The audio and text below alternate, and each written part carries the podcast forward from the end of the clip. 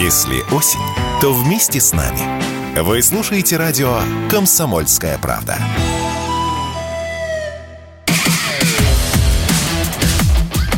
«Русский доллар» с Сергеем Марданом. Главные экономические события недели. Всем здравствуйте! В эфире радио «Комсомольская правда». Я Сергей Мордан. И это программа «Русский доллар». Сегодня у нас в гостях Максим Кузнецов, сопредседатель Ассоциации содействия «Повороту на восток» и автор одноименного телеграм-канала «Поворот на восток». Максим, здрасте. А здравствуйте. А, такое название ассоциации, в общем, подкупающее на самом деле. А, я предполагаю, что вы очень долго ждали, когда этот поворот начнется. И вот э, после 24 февраля 2022 года этот поворот стал практически необратим. Я не ошибаюсь? Да, этот поворот действительно ускорился, потому что если мы посмотрим в целом, то, в принципе, с начала десятых уже у нас объем торговли с Китаем, он развивался, развивался, развивался. Он до 2013 года сначала почти дошел до 100, потом из-за экономики немножко упал, а потом а, обратно... Миллиардов долларов. Да, да, угу. миллиардов долларов, потом он обратно вернулся, и сейчас он уже последний раз 100 превысил где-то, по-моему, в 18 и сейчас он выше, выше, выше. В этом году он, наверное, где-то 180 пробьет. То есть э, сейчас для нас Азия это бесповоротная ставка, наверное, сейчас можно, наверное, об этом утверждать.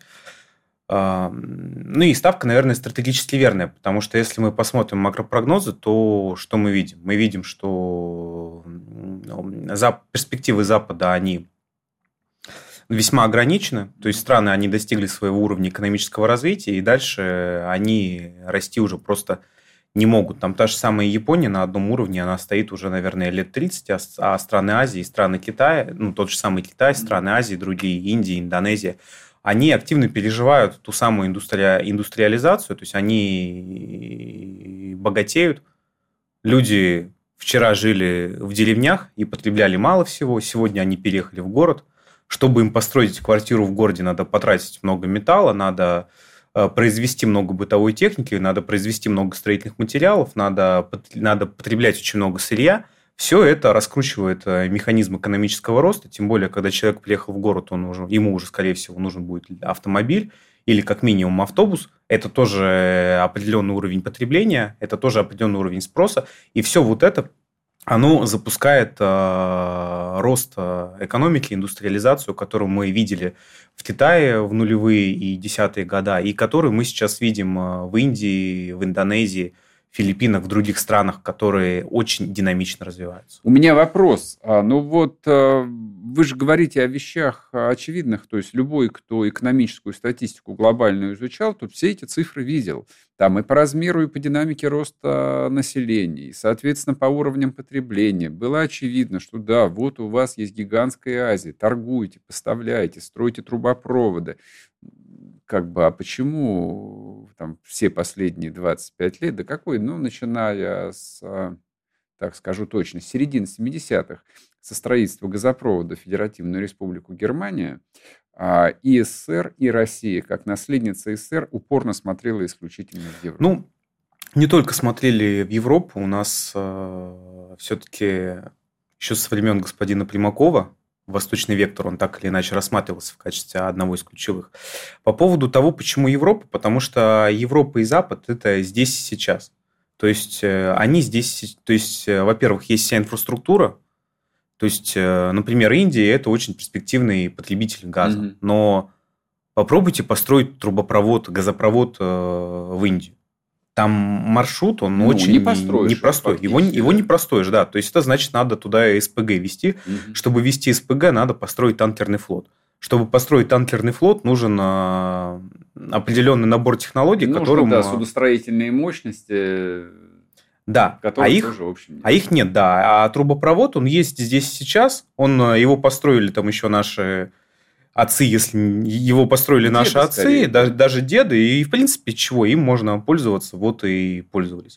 То есть, в принципе, у нас одной из проблем вообще всегда являлось то, что у нас э, люди не всегда готовы инвестировать, думать о будущем. Ну, жизнь у нас такая непростая. Иногда думаешь, как бы, что, что, что завтра будет, а что послезавтра будет, не всегда такие мысли даже приходят. Поэтому у нас э, ограничено здесь, э, ну, ограничено наш там инвестиционный потенциал, и чаще предпочитают пользоваться тем, что может здесь сейчас дать какую-то отдачу. У меня вот какой к вам вопрос. А, то есть, ну, Китай это такой своего рода мем, вот, а, это страна, направление, вот некая цивилизация, которая обросла всевозможными стереотипами, в том числе и Китай э, как экономический партнер, то есть он вполне, он, он присутствует в сознании там а, любого обывателя, то есть, ну, у десятков миллионов людей в смартфонах приложения AliExpress, и вот они вот этот бесконечный мусор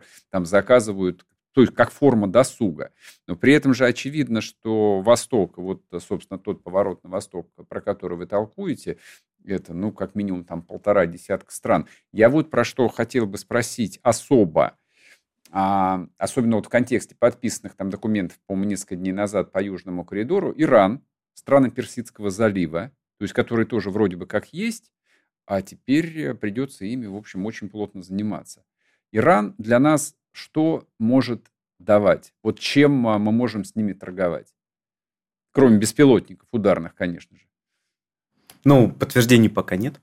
Так что... Да, уже есть. На самом а, уже деле. есть? Да, уже Хорошо. есть. А, по поводу Ирана, на самом деле, это достаточно большая экономика, которая достаточно давно находится в санкционном режиме. И, во-первых, мы можем а, пользоваться некоторым их опытом, тому, как э, жить в этих условиях.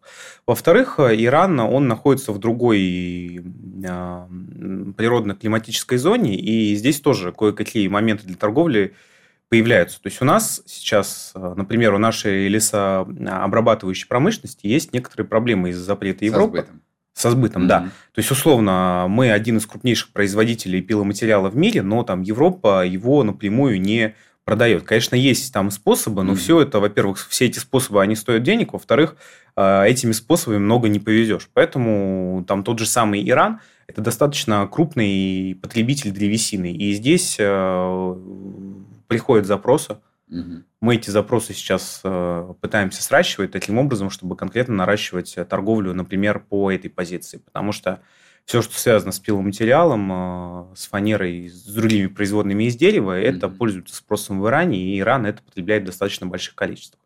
Если мы посмотрим, в сельском хозяйстве есть достаточно э, тоже хорошие перспективы. Они э, экспортируют там те же самые фисташки, финики, то есть то, что и так в России потребляется и потреблялось. В то же время Иран, если я не ошибаюсь, он импортирует зерновые злаковые. Опять же, Россия является одним из крупнейших э, производителей, одним и крупнейшим экспортером по этой товарной категории. Здесь тоже есть достаточно большие возможности. Также надо э, смотреть на какие-то конкретные ниши в машиностроении, потому что, как я знаю, Иран, он за свое санкционное время а, занимался развитием именно обрабатывающих, обрабатывающих производств, именно машиностроительной продукции. Здесь, возможно, тоже можно будет найти по каким-то категориям какую-то синергию и, возможно, даже вместе какие-то производственные цепочки здесь делать. Возможно, какие-то детали дешевле и выгоднее производить у нас. У нас еще советская инженерная школа э, осталась и дает здесь достаточно положительный фидбэк. Возможно, что-то выгодно будет э, оттуда привозить. Я, в частности, слышал про иранские автомобили, про то, что они здесь добились достаточно а, серьезных успехов. Э, сам я не испытывал, ни разу не ездил на иранском автомобиле, поэтому знаю об этом только со. Да, а что, ну, как бы это старые автомобили Рено, в общем, а, ничего плохого в них нет абсолютно, насколько там я слышал от людей, которые в Иране были. Ну, во всяком случае, их производят, и, и это, уже, производят, это, это уже хорошо, потому что на текущий момент у нас, как я знаю, примерно на две трети объем производства автомобилей за последний месяц, по-моему, упал. То есть он постепенно восстанавливается, но, по-моему, мы на две трети меньше производим, чем раньше производили. Понял. А вот еще а, какую тему, ну, наверное, в этой части мы с вами начнем, а она точно совершенно перейдет у нас на, следующ... на следующую, потому что до перерыва у нас остается полторы минутки. А, валюты дружественных и недружественных стран. такая, в общем, вроде бы история, ну, достаточно теоретическая, там не очень понятной широкой публике, но это хотя, как сказать, вот я, допустим, как человек э, из 90-х, так скажу, вот у меня есть такой своеобразный набор скреп. А в ряду этих скреп, конечно же, десятилетиями остается американский доллар.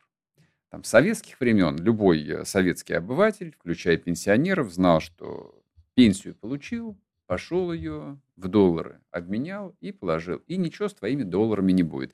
Выясняется, что будет. Выясняется, что, в общем, а, их могут там то ли запретить, то ли они обесцениваются, не суть важно.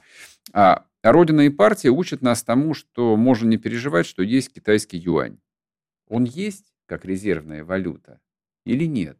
И вообще, вот какие будут а, финансовые отношения между Россией и Китаем а, в плане использования вот именно китайской национальной валюты? А, он есть, но есть в меньшей степени, чем а, другие валюты. Потому что юань, он, по-моему, на текущий момент занимает то ли четвертое, то ли пятое место среди валют. Он все-таки, он, скорее всего, ну, наверное, в перспективе лет пяти он обгонит фунт и станет третьей валютой после доллара и евро. Но вот станет ли он второй, валюты в ближайшее время, это в обозримой для нас перспективе, то есть в перспективе пяти лет, это большой открытый вопрос. То есть юань, он есть, мы за юань торгуем сейчас, э, у нас сейчас достаточно активно идет торговля за юань, но он ограничен в силу ряда причин. Прерву вас э, буквально на одну минутку, после новостей сможем продолжить. Если тебя спросят, что слушаешь, ответь уверенно. Радио «Комсомольская правда». Ведь Радио КП – это истории и сюжеты о людях, которые обсуждает весь мир.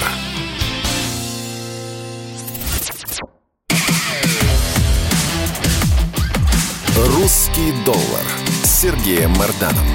Главные экономические события недели. И снова здравствуйте, и снова в эфире радио «Комсомольская правда». Я Сергей Мардан. А, мы разговариваем с Максимом Кузнецовым, сопредседателем Ассоциации содействия «Поворот на восток». Мы начали говорить про тему такую достаточно скучную, про использование юаня, но я на ней настаиваю, потому что вот а, никто меня не переубедит а, в том, что там десятки миллионов людей не задаются сегодня этим вопросом, а в чем хранить сбережения. Да, ЦБ как бы им рассказывает, что храните в чем значит, собираетесь тратить, про то, что рубль надежный. Это мы все знаем, это мы все слышали. Вот продолжите как бы ваш а, рассказ про юань. А, что с ним будет, как бы вот насколько его доля а, и в мире будет меняться, и главное в нашей и в нашей как бы вне, ну, внешней торговле, и станет ли он альтернативной наличной валютой внутри России? Вот что вы думаете? Ну, если мы говорим про валюту внешней торговли, то сейчас юань, наверное, это главная валюта внешней торговли. Угу. Объясню почему. Вот у нас, я, я знаю людей, знаю людей, которые хотели кое-что купить в Китае и решили за это кое-что заплатить в евро. Отправили миллион евро. Миллион евро это пошел через корреспондентские счета Societe Generale во Франции французы заподозрили, что что-то здесь неладное, mm. и заморозили эти деньги до выяснения. До выяснения, да. А выяснение до сих пор не наступило. Это два месяца назад эта ситуация ага, случилась, ага. и все еще выясняют, не выяснили еще ничего.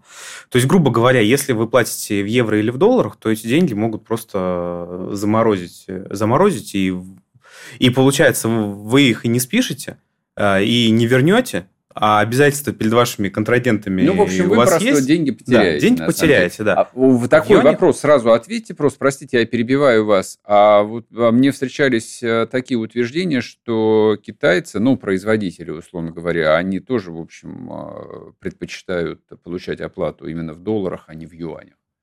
Нет, почему? Они за последние... Ну, они лет, наверное, пять назад все-таки считали именно в долларах, сейчас, в принципе, они нормально относятся к юаню и нормально mm-hmm. в юанях получают.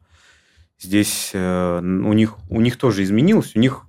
Вот, кстати, если мы говорим про Китай, то там вообще вот новое поколение, оно такое очень э, патриотичное. Про китайское. Да, да, про китайское. То есть у них поколение, э, которое росло в самом начале политики реформы развития, оно росло под более сильным западным влиянием и больше смотрело там на Америку. А поколение, которое сейчас – оно спокойно отменяет H&M, говорит, мы не будем покупать Nike, потому что Nike там а, перестал закупать, допустим, хлопок из нашего mm-hmm. Синьцзяно-Ингурского автономного района. И покупают и, китайские кроссовки. Да, и покупают э, китайский Nike, который делается, в принципе, на том же самом заводе, просто там стоит чуть дороже или еще там, ну, или там чуть mm-hmm. дешевле, но, в принципе, там те же самые Nike, они в том же самом Китае отшиваются, по большому счету.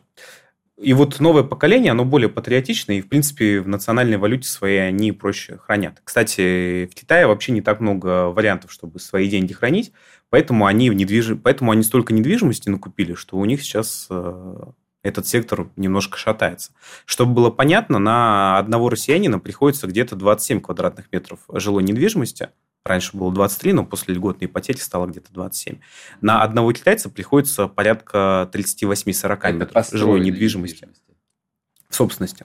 Нифига себе. Но это, это учитывая, что их миллиард, миллиард триста. Да, и это учитывая то, что у них э, примерно одинаковый с нами уровень дохода, то есть они на полтора, в полтора раза больше обеспечены жильем, потому что если ты китаец, ты заработал денег, то у тебя вариантов для того, чтобы mm-hmm. с ними что-то делать, не так много. Это либо покупать недвижимость э, за недвижимостью, либо покупать китайские а, ценные бумаги, акции, облигации, либо а, ну, то есть Китай – это страна с несвободным движением капитала, то есть, условно, э, ну, как у нас сейчас. То есть, до февраля у нас было немножко проще с тем, чтобы деньги вывести. В Китае до сих пор сложнее, и вот это в том числе на это оказывает.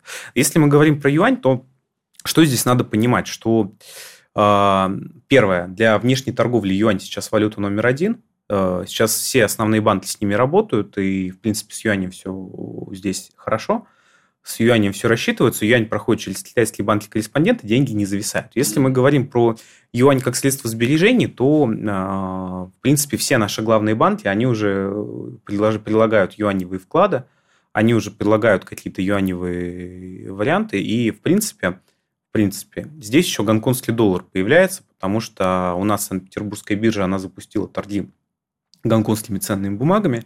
Там пока их ограниченное количество, но в целом а, эта тема востребованная. И с учетом того, что раньше у нас люди предпочитали покупать условно там Apple, Google там и все остальное, сейчас им предлагают купить э, китайские аналоги, китайские технологические компании. При этом а, китайские акции здесь более привлекательны, чем американские. Почему? Потому что Китай сдул свой пузырь в 2021 году, то есть мы помним, что там а, рынок именно в том числе а, технологических компаний, он, а, они провели сначала ну, монета, монетарное ужесточение, то есть, грубо говоря, они, они ужесточили монетарную политику, там поднимали став, ставку, ограничивали объем ликвидности, и в результате этого рынок немножко сдулся. То есть рынок китайских ценных бумаг сейчас оценен более справедливо, чем рынок американских ценных бумаг, который сейчас только сдувается. А, и в этом плане, наверное, вот эти вложения даже кажутся а, более привлекательными. Здесь есть еще кое-какой интересный а, вывод, который мы сейчас наблюдаем. Российские компании начинают размещать юаневые облигации. То есть, если раньше наши компании... В смысле, они занимают? Занимают, да. Mm-hmm. То есть, раньше наши то есть, э, компании, которые ведут экспортно-импортную деятельность, им выгодно занимать в иностранной валюте, потому что, условно, там, тот же самый «Русал», он продает алюминий. Допустим, он его продает в Китае у него рублевые расходы, частично юаневые, потому что там какое-то оборудование надо закупить, допустим. И он кредитуется в валюте страны, с которой работает. В принципе, история понятная. Там то же самое с Роснефтью. И здесь мы видим кое-что интересное. А вот недавно вышла новость про то, что Роснефть э, выпускает пятилетние облигации, то есть облигации со сроком погашения через пять лет а, в юанях. А, ориентир доходности 3-15%. И это очень мало. Чтобы было понятно, американское правительство по пятилетним трежерям занимает под 3,45%. Э, И здесь возникают выводы. То есть, с одной стороны, мы, либо мы признаем, что Роснефть надежнее, чем а, американское правительство. В принципе, можно, наверное, и так сказать, потому что Игорь Иванович очень великий руководитель. Но, а, может быть, дело в чем-то другом еще ну, и, или и в том, и в другом. Здесь э, какой вывод возникает? В России очень много юаней возникли в результате положительного сальда счета текущих операций. То есть, грубо говоря, мы к чему пришли? К тому, что мы продаем ресурсы за юани, у нас эти юани образуются, у нас их некуда девать, и мы своими же юанями начинаем кредитовать свои же компании, которые ведут э, внешнеэкономическую деятельность через китайский рынок облигаций. У меня вопрос э, сразу к вам есть. Э, ну, что значит э, юань некуда девать? Ну, тут... Нет, неправильно сформулировал. Тут возникает вопрос в таком случае вот совсем широкий. То есть даже крупным сырьевым экспортерам некуда потратить деньги. Ну, как сказать, то есть э, есть у нас, ну, то есть если мы посмотрим на, в целом на, ну, на, на нашу статистику по экспорту и импорту, то импорт у нас подпросел. Экспорт у нас взлетел. Нет, да, а экспорт, и да. получилось, что денег э, стало больше. Ага. Куда их... Э, ну, то есть, соответственно, если эти деньги возникают, то их надо как-то размещать. А, и куда их э, девать, не очень понятно, потому что, например, есть... Э, то есть, если мы говорим, например, про доллары, то доллары всегда можно запулить там а, в трежеря, ну, в те же самые бумаги, ценные бумаги приторговать, да. либо там еще куда-то. Ну, то есть, с долларами набор инструментов и финансовый рынок больше. Китайский, китайский финансовый рынок, он а, в большей части внутренний. То есть, э, если мы... То есть, еще раз, если мы захотим купить... А, то есть, еще раз, в Китае есть э, шанхайская биржа, ну, две главные биржи, шанхайская и гонконгская.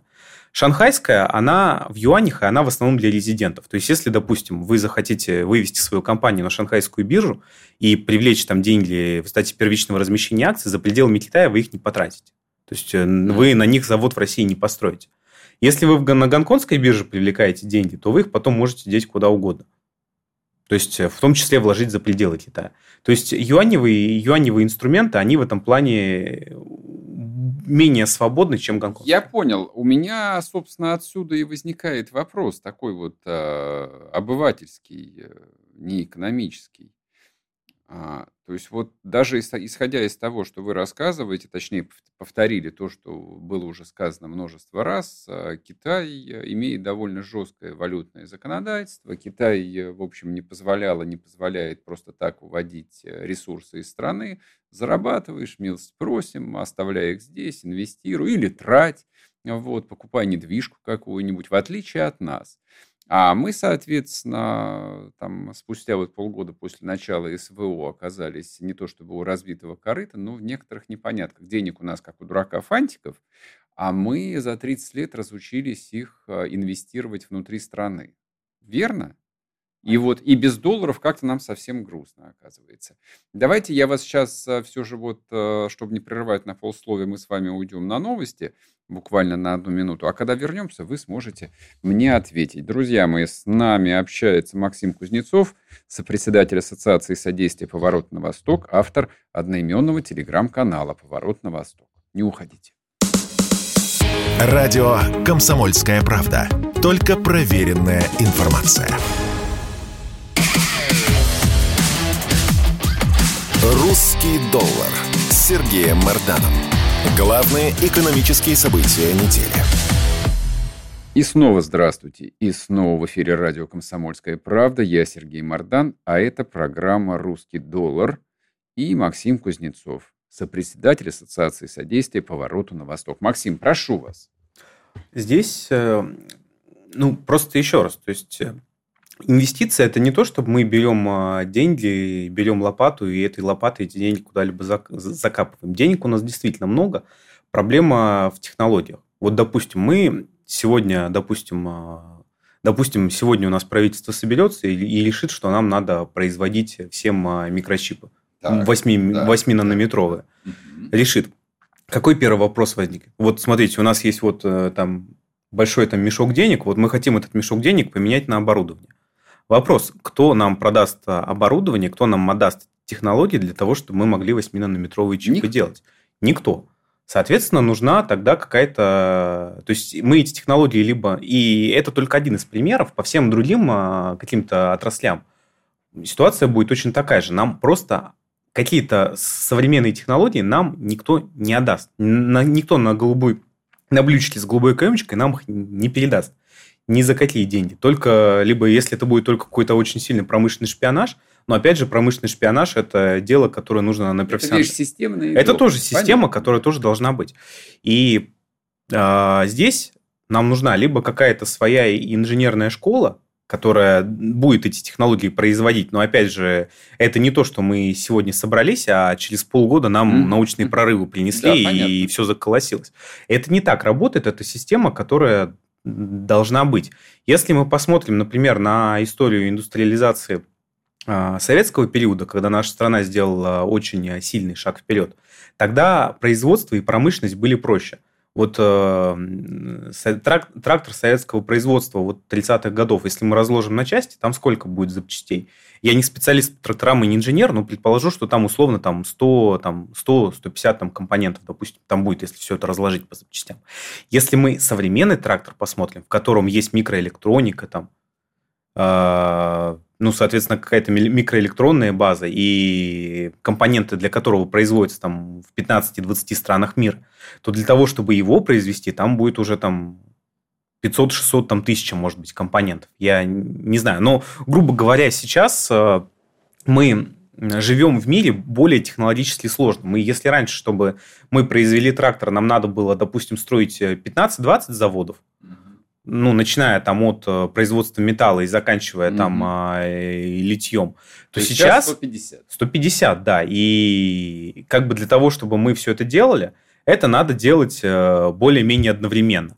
А для того, чтобы это сделать одновременно, нам даже тех денег, которые у нас есть, не хватит. При том, что да, нам не то, что деньги нужны, что Быстро, что быстро только кошки рождаются. Это, это, это, это мы поняли, да. Но это да. глядя на Китай, в общем, понятно, да. что китайцам потребовалось 35 э, лет для того, чтобы там стать тем Китаем, который мы сегодня знаем. И Китай жил в более дружелюбной обстановке. С... Само собой, да, без ограничений. Да, без ограничений. говоря.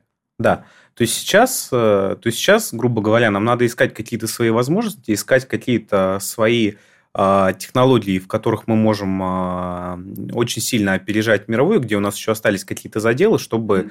постепенно строить какую-то альтернативную систему глобализации, потому что мир на Западе клином не сошелся, и Запад сам не то чтобы сильно един, там есть разобщенность, кто-то, кому-то не очень нравится идея мерзнуть из-за того, что российский газ теперь стал плохим. Кто-то в большей степени солидарен с этой идеей, кто-то в меньшей степени, но так или иначе, там та система, которая сейчас существует, она постепенно распадается и переформатируется. И наша здесь задача – это найти для себя какие-то технологии, в которых мы доминируем, в которых либо еще в которых мы можем доминировать, чтобы какую-то альтернативную параллельную систему торговли отстраивать, в которых а, мы можем иметь а, свои конкурентные преимущества, иметь своих покупателей. Потому что если так подумать, то в той же самой Азии – а, еще сейчас на постах лиц, принимающих решения, живут те люди, которые еще находятся под влиянием советской мягкой силы. Это люди, которые пели «Катюшу» в, свои, в свою студенческую молодость. Это люди, которые, возможно, учились э, в советских университетах. Это люди, которые Э, ну, которые проходили через аналоги там, советской пиони- пионерии. Но условно эти люди будут у власти еще 10, 15, 20 лет, и их заменят уже люди в больше... Совсем с другим бэкграундом. Да, люди с... прозападные, люди с другим бэкграундом, и нам сейчас надо этим пользоваться, пользоваться а, их, возможно, ностальгией по своей молодости, пользоваться их теплым расположением, который а, Советский Союз ему себе оставил, и таким образом а, добиваться для России положительных а, э, условий. Потому что дальше у нас с мягкой силой все было не...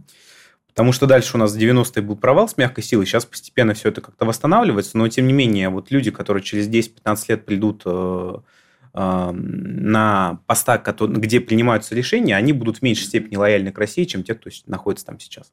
Вопрос у меня вот еще какой я по поводу, и вот просто хотелось бы вот все же там разнообразить нашу беседу, чтобы не останавливаться только на Китае. А скажите, пожалуйста, вот для того, чтобы этот поворот, ну, был не только вот э, в студиях, как это, ну, и, в общем, не знаю, там, в переговорных комнатах, а, в кабинетах начальников и прочее, и прочее, и прочее. А базово специалистов, которые вот э, имеют э, неповерхностное знание об этом самом чертовом Востоке, оно у нас достаточно или нет? Много ли людей? Ну хорошо, предположим, там с Китаем торговля идет с начала 90-х, есть какое-то количество людей, живущих много в Китае, знающих, как там все устроено. А если, допустим, взять, э, ну не знаю, там, Пакистан, Индонезию, э, Иран, страны Персидского залива, Специалисты есть, эксперты есть, люди, владеющие языками этих государств хотя бы в должном количестве есть или нет? Вот по вашим ощущениям. Да, люди такие есть. У нас э, институт э, страны Азии Африки Московского университета, школа востоковедения, высшая школа экономики. Они mm-hmm. достаточно хорошо работают и готовят специалистов. Сейчас, э, ну, правда, больше людей, конечно, на Китай ориентируются, но если мы посмотрим там на тот же самое арабское направление, то арабское направление, оно, в принципе, всегда пользовалось популярностью, и люди, которые готовятся к этому, они тоже, их э, всегда много. Если мы посмотрим, ну, там та же самая Индия тоже всегда была популярна.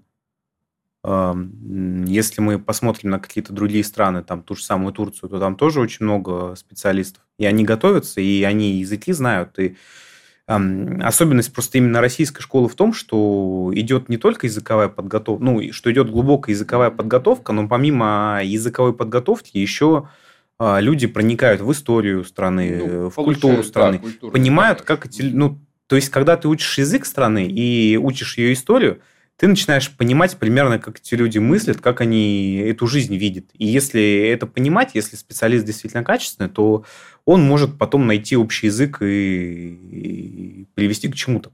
Другая проблема здесь в том, что, опять же, наши университеты, они готовят в основном специалистов по языкам, а каким-то практическим вопросам, вроде там той же самой внешнеэкономической деятельности, вроде ну, какой-то практической прикладной экономики, там этому нужно обычно доучивать. Но, опять же, в разных университетах есть э, свои сильные преимущества. Мы с университетами работаем, студенты проходят практику, студенты хорошие. Угу. А, скажите, пожалуйста, вот э, говоря об этом самом Востоке, велико ли, ну, такое внутреннее сопротивление людей, которые 30 лет э, жили, ну, в совершенно другой американо-европоцентричной парадигме, я как бы бизнес прежде всего имею в виду. И вот сейчас им говорят, не, все, Европа для вас закрыта, Америка вообще лучше туда не соваться и там ни копейки в долларах не держать. Вот, тренируйтесь со всеми остальными. А Многие, ну как многие, там некоторые олигархи вообще громогласно объявили о том, что они уходят на пенсию. Ну, то есть, как бы очевидно, люди не готовы вот там, ну, в возрасте под 60 или за 60 переучиваться и снова начинать бороться за жизнь. А в широких массах, вот э, как вы оцениваете, эта мобильность существует или нет? Или это вообще не проблема? Я вот приведу такой пример. Э, у меня вот есть партнер, который занимается производством а, оборудование, которое используется в угледобыче. Угу. Это российская разработка, это российская технология, и они производят это в России, ну, используя иностранные компоненты, но тем не менее там большая часть локализации российская. Угу.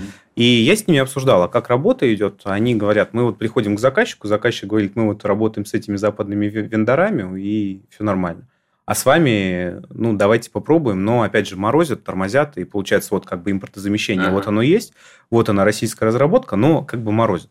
А потом а, мы с этим же человеком обсудили другую историю. Мы там сидели в кафе, там время пришло платить, я показываю карту, на моей карте написано Visa Signature, а на его карте там тоже что-то такое же написано, и говорю, а смотри, а почему ты себе карту МИР-то не сделал? Говорит, да, вот там так-то, так-то. Я говорю, ну вот смотри, на ней написано виза, а по факту это карта МИР, потому что она работает на базе ну, инфраструктуры да, НСПК.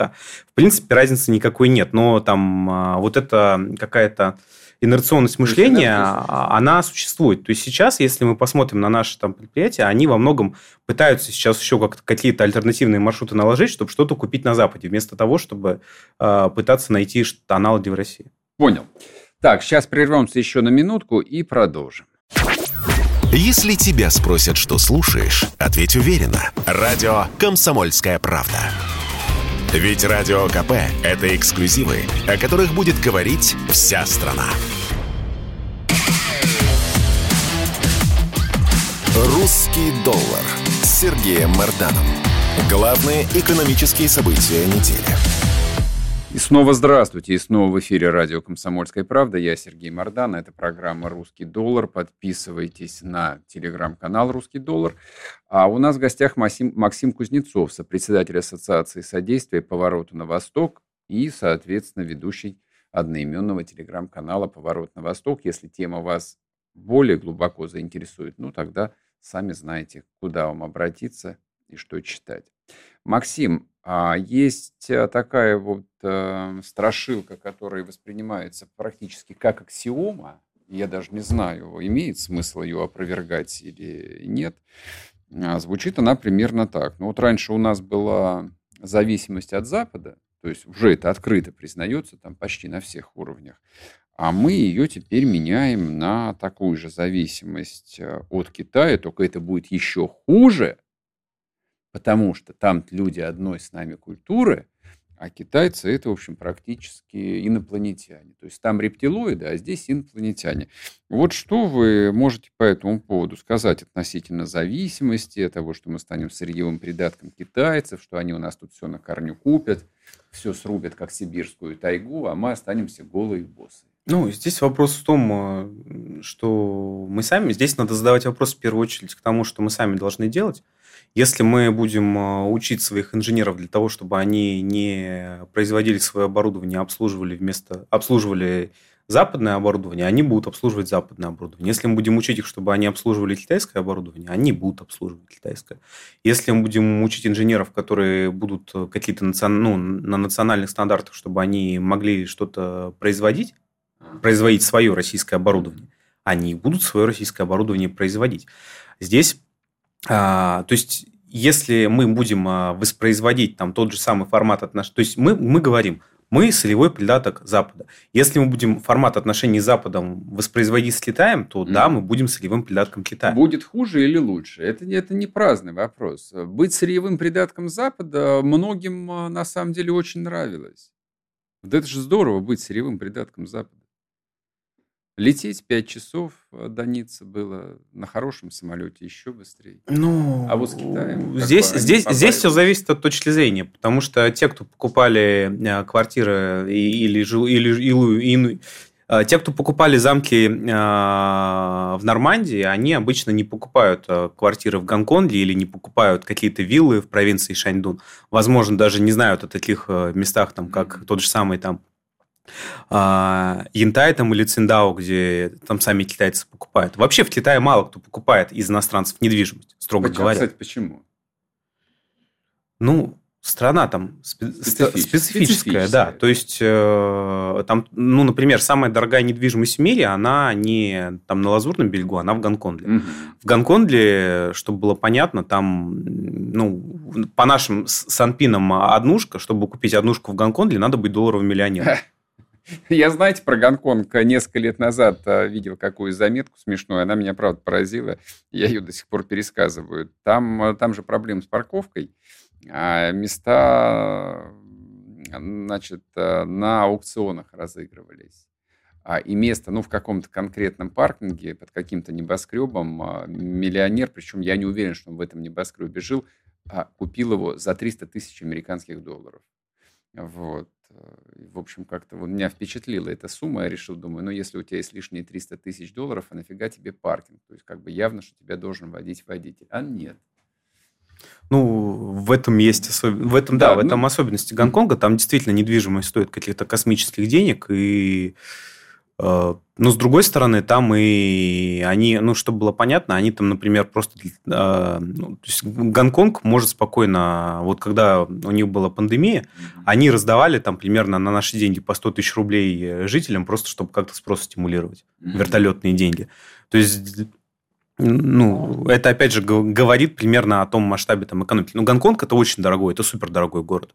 Если мы там говорим про условный, там, допустим, Пекин, то в Пекине нет э, смысла покупать недвижимость, чтобы там жить и а, и, и праздновать. Ну, то есть ради праздного дела там не покупают, потому что это город с тяжелой экологией, это город э, бизнеса. То есть если у тебя есть бизнес, то есть смысл.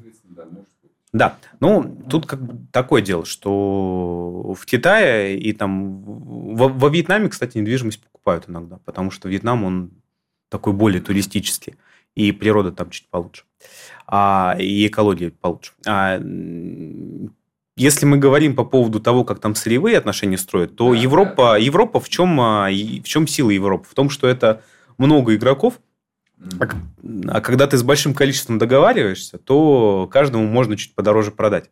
А Китай, он а, большой и один. В этом его сила, и в этом и он эту силу свою осознает. Это переговорная позиция. Он говорит, я у вас возьму все, но дешевле, но дешевле.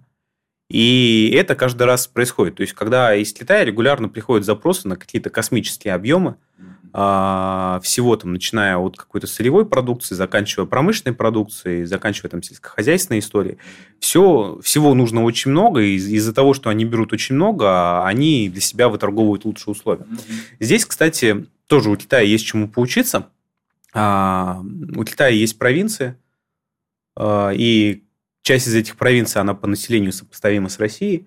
И в этих провинциях есть э, свои экспортно-импортные компании.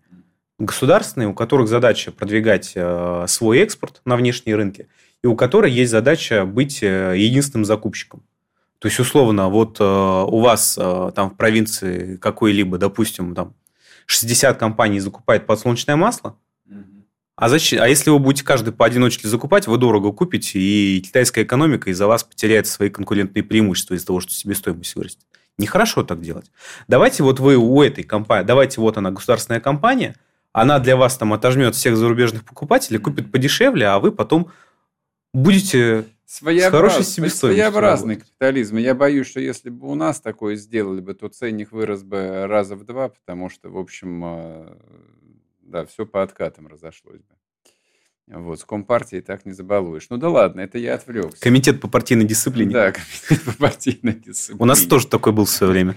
То есть в любом случае а, там российской э, системе, ну я имею в виду политико-экономической, так или иначе придется переучиваться. Вот, то есть а, недвижимость э, так, как на Лазурке в Китае не покупают, язык, Зато в Сочи подорожал. Да, язык сложный, культура своеобразная, а и бизнес ведется совсем по-другому. Все, ну да, много, да, многое по-другому при, при, при, приходится переучиваться, но опять же, опять же, э, возможности здесь есть, и нужно понимать, что Китай, он тоже достаточно активно развивается, и там, ну, то есть если мы вернемся в прошлое, то еще лет, э, ну, еще лет 15 назад, где-то в 2007 году, Китай воспринимался как э, источник всех, э, как, как родина дешевых дутых пуховиков. Нет, пуховики это все же чуть раньше. Пуховики это 90-е, а середина ну, да. нулевых это родина, а, в общем, условно, там очень, очень плохих компьютеров, очень плохой электроники. Да, вот очень так. плохой электроники, да. Но зато если мы посмотрим сейчас, то... То это классно. То это, во-первых, классная электроника, во-вторых, классные пуховики, а в-третьих, мы понимаем, что до нас доезжали самые дешевые пуховики и самая дешевая электроника, потому что а, некоторые ушлые наши соотечественники приезжали и говорили, мне по, самой, мне по самому низкому прайсу. вот это, вот это и вот это, и, и побольше. Это тоже э, ну, ну, нужно учитывать, нужно понимать, что Китай – это фабрика мира.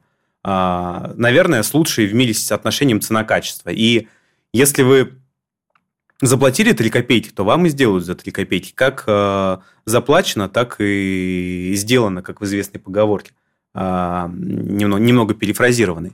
А, это тоже нужно понимать и это тоже нужно понимать. Еще нужно понимать, что если вы с китайцами общаетесь на английском, то это вам добавляет примерно процентов 5-7 а, к цене, к цене для вас, а потому а что, потому что хотя вы немного китайский, то можно сэкономить на этом денег. Это тоже надо учитывать, потому что тот китаец, кто не заработал на, ла, на Лаовае, тот себя уважать не будет. А, а вы китайский-то знаете? У меня есть сотрудники, кто китайский знает. А, понятно. То есть, чтобы сэкономить, можно нанять специалиста. Да, всегда можно нанять специалиста. Специалисты это, это важно. А, ну вот смотрите, мы с вами проговорили практически час, и вот при всех попытках уйти в сторону, все равно мы сваливаемся в Китай. Вот, практически как а, безальтернативный покупатель всего, производитель всего. А это так или нет? Это не совсем так, потому что если мы посмотрим, то условно вот есть, э, вот если мы за 2021 год посмотрим статистику, минуты. да, угу. то Китай это условно там больше 140 миллиардов долларов, там 146. Если мы посмотрим на Индию, это было 13, но будет там 25 условно в этом году. Угу. Есть Осиан. Осиан – это тоже большой регион Юго-Восточной Азии. Там а, за 2021 год было 20 миллиардов, за этот год ну, будет там 25-27. То есть эм, есть Ближний Восток, это тоже очень э, большой там кластер наших покупателей, и здесь а, наша задача, она состоит в том, чтобы находить для себя какие-то ниши, где мы можем не просто сырье продавать, а какую-то продукцию с более высокой добавленной mm-hmm. стоимостью, а, встраиваться в альтернативные производственные цепочки и поставлять туда. Просто не нужно здесь, э, то есть нужно не искать какого-то одного покупателя, которому мы продадим всю нефть, угу. а нужно искать что-то, что мы можем э, сделать из этой нефти, сделать из нашего сырья, э, сделать какую-то продукцию с более высокой добавленной стоимостью, чтобы продать и на этом Сделать бензин заработать. и продать ее. Спасибо вам большое. Максим Кузнецов был с нами сегодня в студии, сопредседатель Ассоциации содействия «Поворот на восток». Вы смотрели и слушали программу «Русский доллар». «Русский доллар» с Сергеем Марданом. Главные экономические события недели.